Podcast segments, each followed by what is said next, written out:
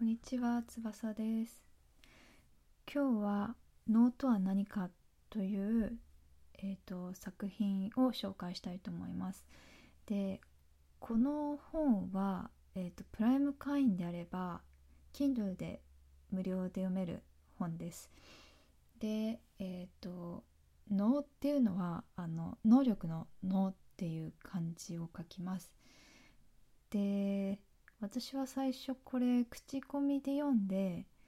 なんか今の自分になんかすごくピンときたんでなんかもう即決であ読もうみたいな感じでダウンロードしたんですけど私最初能力の脳かと思ったんですよ。なんか頭良くなるのかなみたいななんかこう知識的なものの話でもするのかなと思って読んだらですねまあなんと能楽の話だったんですね。だから能楽とは何かみたいな話でいや今の自分とに全然ピンとこないじゃないかと思っていやまずあチョイス間違えたあどうしようってなったんですけどまあいいやどうせダウンロードしてしまったし、まあ、このまま読んでみようと思ってこう読んでみたらめちゃくちゃなんだろう興味深くて普通に最後まで読んでしまいましたね。まあもともとなんだろう文章がそこまで長くなかったっていうのもあるんですけどいやもうなんかもう1ページずつもう私全部なんだスクショしてなんか保存するぐらいなんか自分の心にビンビンきたっていうかえー、脳ってあこんなに深いんだって深いじゃ表せないなんかもうすごくていろいろとなんかもうなんか今まで生きてきた中でなんか全く違う価値観っていうのを見つけた瞬間でした。なのでちょっとその作品から私の好きな部分をご紹介したいと思います。ところでそんなにたくさんにできた能の名目曲目は能の交流とともに次第に減少してきた。すなわち芸術的価値の低い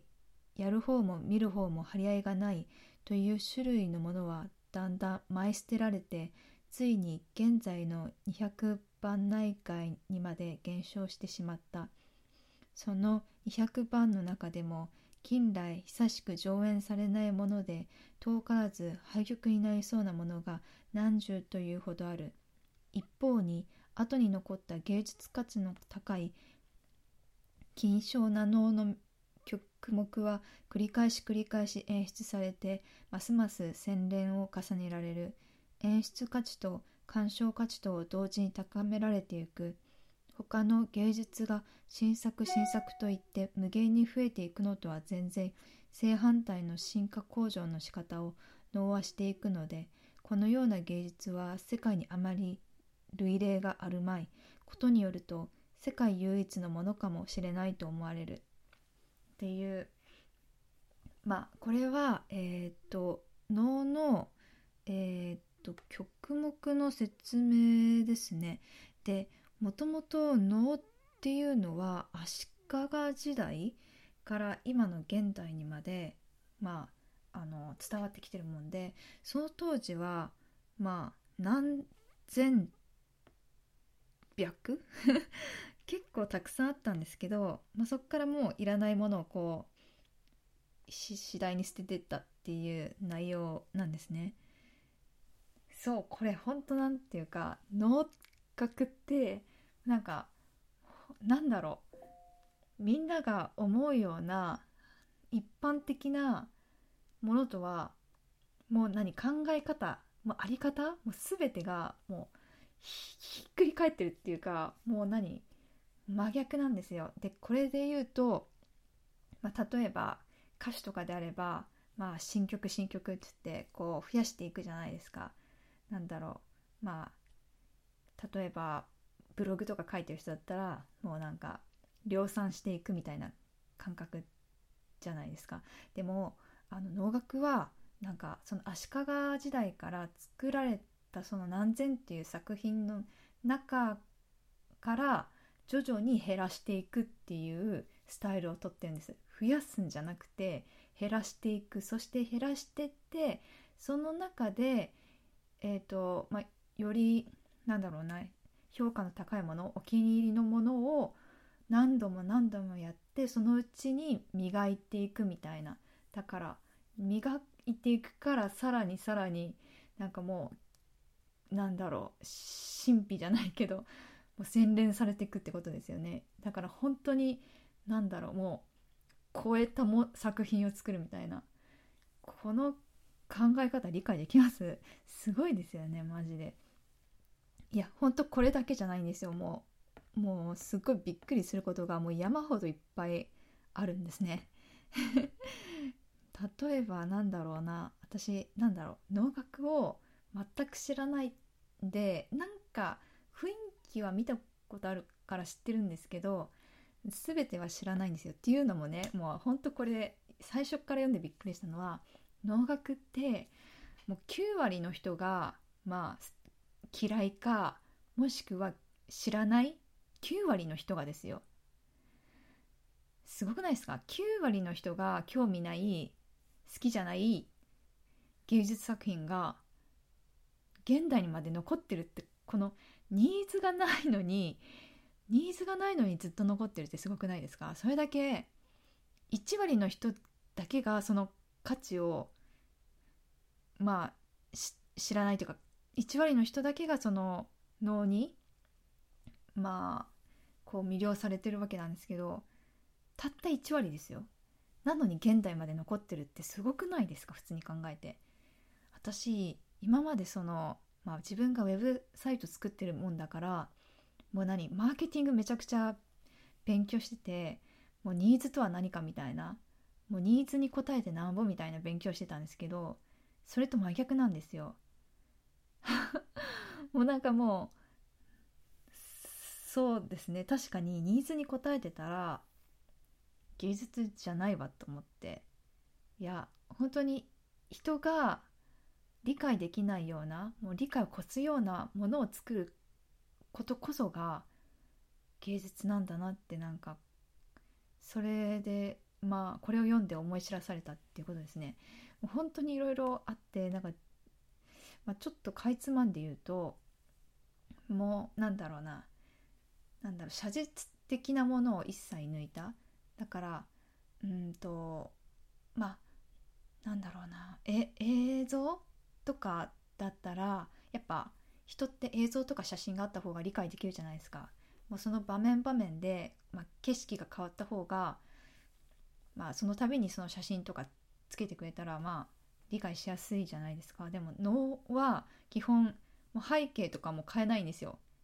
たとえもう場面が変わっても背景変えず例えばなんだろうな貴族の人も古事記の人も同じ服装なんですよ。着替えもせずでしかも仮面かぶってる。仮面かぶってるけどなんか表情を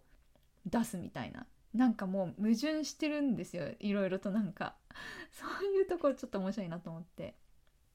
あとなんかあ歩くのもちょっと遅いんですけどちょっと歩いただけでももう何千里歩いたみたいな。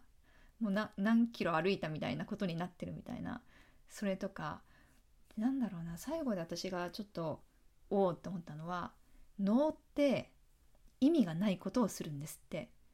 だからなんかこう世の中って結構意味を求めるじゃないですか。意味のないことがダメみたいな。ちゃんと意味を持って、まあ、物にとか物とか物事、まあ、何をするにも意味を持ってやりなさいって多分そういうふうに思ってるじゃ思ってるじゃないですか。脳はその真逆で全く意味のないことをやると。それに人は魅了されるんだみたいないやもうすごくて こんなの今まで教えてもらったこともないし聞いたこともないしあ能の世界ってこういう世界なんだって思ったんですね。でちょっと能がちょっとなんだか分かんないから一回この本を読む前に YouTube 動画で能楽を見たんですね。見たんですけどめっちゃゆっくり喋るんですよ。これはちょっと辛いぞみたいな。これはこれはちょっと辛いぞっつって。でしかもなんか「よーっぽん」とか言って太鼓叩いたりとか笛吹いたりとか。うん。だからなんだこれはってその時は思ったけどそれを見てからこれを読んだらあそういうことみたいな。へえほんとこの本は読んだらマジびっくりします。もう私今本当にほんの一部しか言えてないんですけども本当は言いたいんですけど全てを。でもそれ言ったら多分ダメだと思うんで全部は言えないんですけど本当は読んでこの何世界観っていうのを知ってほしいです。是非いやもうこれは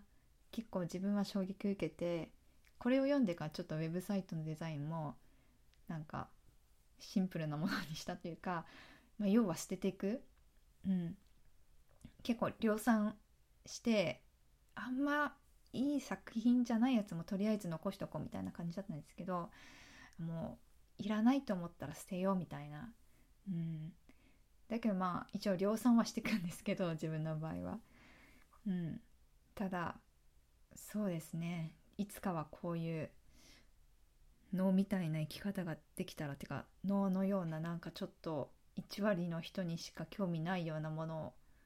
いやまあ難しいですけどね。でも本当にすごく衝撃を受けた作品だったので是非読んでもらえたらいいと思います。今日はここまでです。ご視聴ありがとうございました。